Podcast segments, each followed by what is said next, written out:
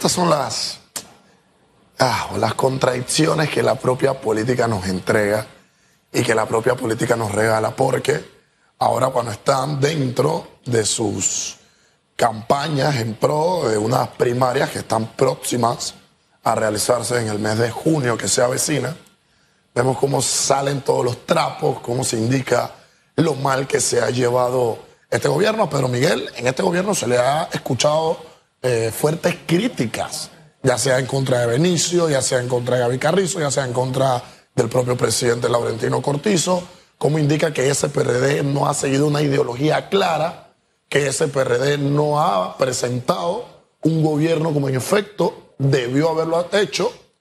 Eh, y bueno, escuchar que no importa si se pierde, y bueno, es Gaby la figura tener que darle el, el espaldarazo, pues es muy triste y es muy lamentable, porque sin duda alguna eh, uno no puede cegarse, uno no puede ponerse una venda en la cara por una ideología.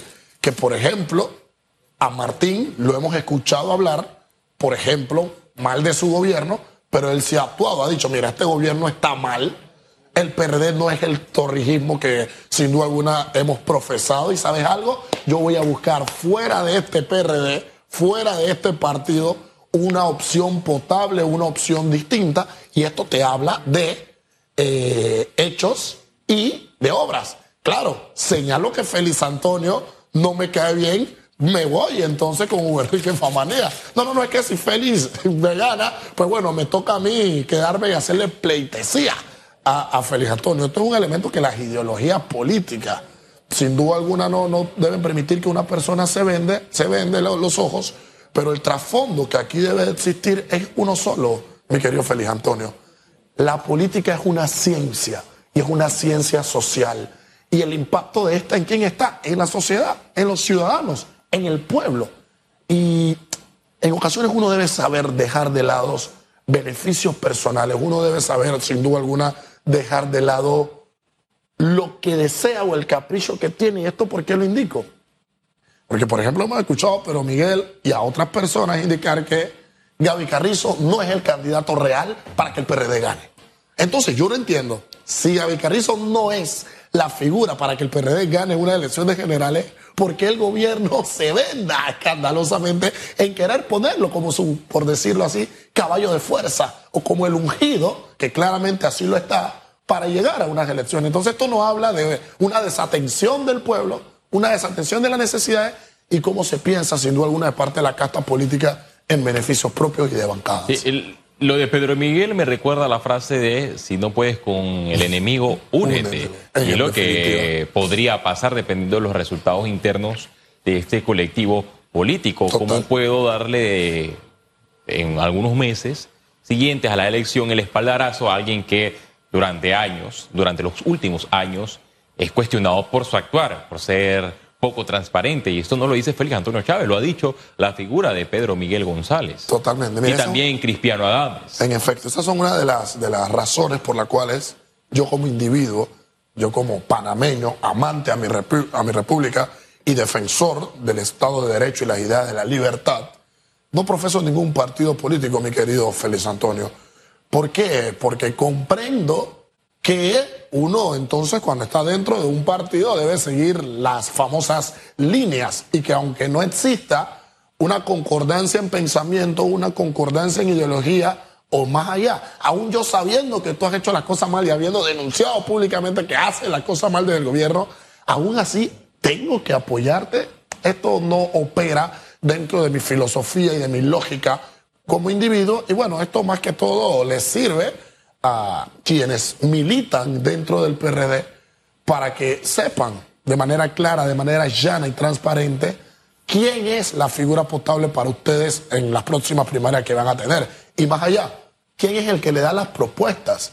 Porque yo he escuchado nombres de precandidatos, intenciones en querer ganar, oye, posibles alianzas por aquí, posibles alianzas por allá, usted lo ha hecho bien, usted lo ha hecho mal, pero yo sigo sin escuchar una propuesta clara. Ahora que pude levemente escuchar las intenciones de Pedro Miguel, que veo que su interés o su intención a priori es hablar de una constituyente, hay que ver desde qué parámetros, de qué reglas, sin duda alguna quisiera invocar la misma, Pero oye, ningún precandidato en estos momentos a nosotros nos ha pintado como ciudadanía qué pretende o cómo va a solucionar uno de los problemas que tenemos y dos va a crear nuevas oportunidades. Y esto es vital para que nosotros como panameños no andemos por ahí votando figuras. Aquí nadie tiene que votar figuras. Aquí debemos de votar propuestas si es que pensamos en cambiar la regla del juego. Ahora, si nosotros como panameños queremos seguir igual como estamos, si nosotros no queremos avanzar y no queremos un desarrollo, pues podemos salir a votar por nombres. Pero si queremos avanzar, hay que votar por un nombre que esté casado con una propuesta real. Me gustaría hacer una pausa porque vamos a ver qué, qué va a acontecer en el, Partido Revolucionario Democrático. Hacemos una pausa en el panorama político para ir al, panorama judicial. en la Corte Suprema de Justicia, el juzgado liquidador de causas penales eh, va a celebrar hoy la audiencia o el juicio contra 21 figuras imputadas por la supuesta comisión del delito de blanqueo de capitales. Entre esas figuras está el expresidente de la República, Ricardo Martinelli, quien fue sometido a una operación días antes. La defensa del exmandatario acudió ayer a la secretaría de este juzgado a eh, presentar la incapacidad médica. La misma no fue recibida, pero sus abogados, una vez se eh, celebre esta audiencia, le van a notificar a la juez de la causa que en efecto existe de por medio una incapacidad médica. Pero el mensaje de fondo es que cada vez que vemos un caso del el señor Ricardo Martinelli es procesado, eh, se enferma, hay incapacidades médicas, hay un sinnúmero de recursos para que las audiencias no se desarrollen. En efecto, mira, mi querido Félix, yo he litigado en el juzgado tercero liquidador frente a la jueza Valoisa Martínez. Hemos tenido carpeta, hemos tenido causa en calidad de defensa técnica. Y si hay algo que debo reconocer en dicha juzgadora o la jugadora en mención es su carácter legalista. Ella es una jugadora que está completamente apegada a la normativa y al espíritu de la misma. Entonces, a priori, creo yo que al ella ya haber decretado inicialmente eh, la fecha de hoy como una fecha alterna para la realización del juicio, no recuerdo yo algún caso, por ejemplo, personal o de algún colega en el que la fecha alterna sea modificada por una nueva fecha, porque la fecha alterna es justamente para resolver aquello que no se pudo hacer en una, en una fecha inicial. Pero con esta, y ayer te lo decía en el análisis, algo va a intentar la defensa el día de mañana, entiéndase hoy, para que la audiencia no se realice. Y en efecto, ayer mismo fueron a la Corte Suprema, el tercero liquidador, a presentar una incapacidad, la cual entendemos no se recibió y hoy tan pronto eh, la jueza abra, sin duda alguna, la sesión, pida a las partes que se presenten, empezando con el Ministerio Público y luego con los defensores, pues se van a analizar algún tema de alegaciones previas y entiendo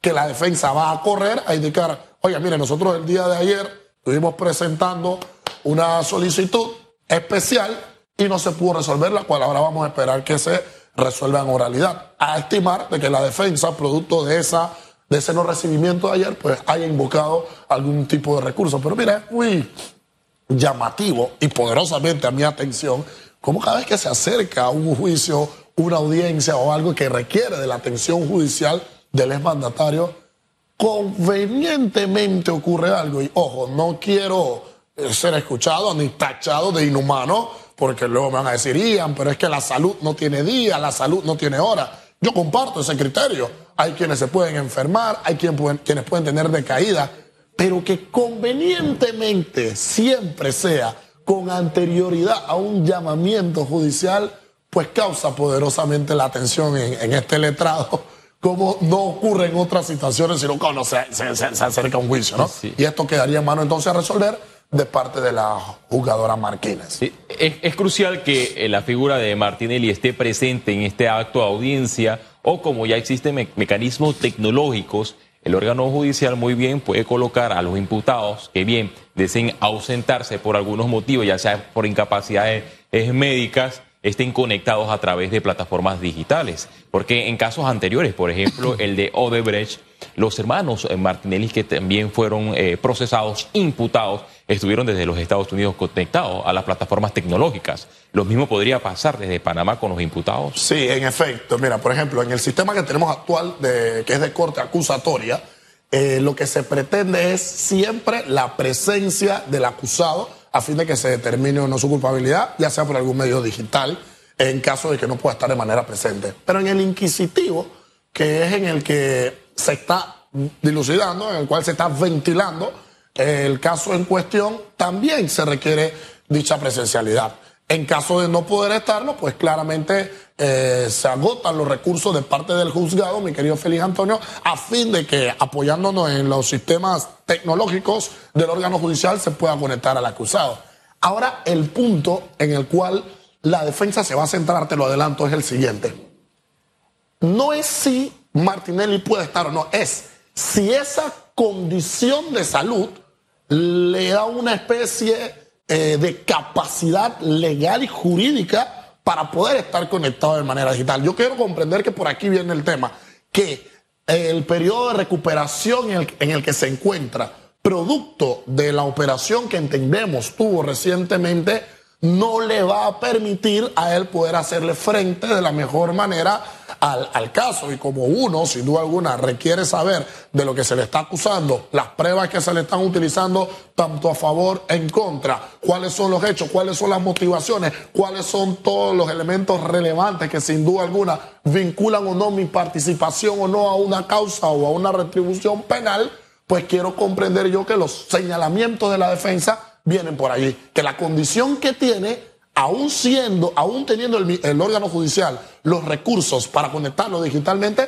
pues no van a permitir que él pueda conectarse. E, e, esta posible postura o pronunciamiento que pueda dar la defensa en el acto de audiencia contrastaría de darse con algunos comentarios que ha emitido el expresidente de la República, Ricardo Martinelli, quien ha estado muy activo en redes sociales, por ejemplo, hace algunos días, posterior a la operación, cuestionó el sistema de justicia que dice que es uno de los más políticos y corruptos de la humanidad. Es decir, que ha estado activo en sus redes sociales y muy bien también puede usar las plataformas digitales para conectarse y hacerle frente a este proceso. En efecto, y es allí donde eh, hay unas palabras románticas en ocasiones que se llaman la sana crítica, la razón, el conocimiento, la experticia de la juzgadora son los que deben de concurrir a fin de ella determinar si se reúnen o no elementos. Y esto va a crear un precedente eh, histórico espectacular, Félix Antonio, porque hay que ver si una fecha alterna va a ser suspendida o, esto va a ser una locura. Hay que ver qué ocurre ahora a las 9 de la mañana que ya vamos a estar sintonizando. Eh, sé que vas a estar también ahí presente, vamos a estar al día con todas tus notas. Y bueno, vamos a esperar a ver qué, decisión toma la jugadora. Yo estoy en caliente y ya tan pronto tomo una decisión, pues ya revisamos si cubre o no algún carácter de legalidad o de constitucionalidad, si lo amerita. Aquí lo que también ha generado debate entre los abogados, los conocedores en la materia, quienes han litigado en el sistema inquisitivo mixto, es si los tiempos dan para una sentencia ejecutoria. Hay opiniones de abogados, fiscales del Ministerio Público que señalan, Félix, si dan los tiempos para una sentencia ejecutoria. Otros dicen, no dan los tiempos. Pero bueno, eso solamente se puede conocer con el pasar de los meses, Total. cuando se continúe desarrollando esta audiencia. Bien, este es la primera instancia, el juzgado tercero liquidador de causas penales. De aquí pasa a el Tribunal Superior y por último la Corte Suprema de Justicia, específicamente la Sala de lo Penal en una casación podría dirimir esta causa. Es correcto. Falta mucha tela por cortar porque estamos en primera instancia. Son las nueve eh, de la mañana. Gracias, Ian, por tu análisis.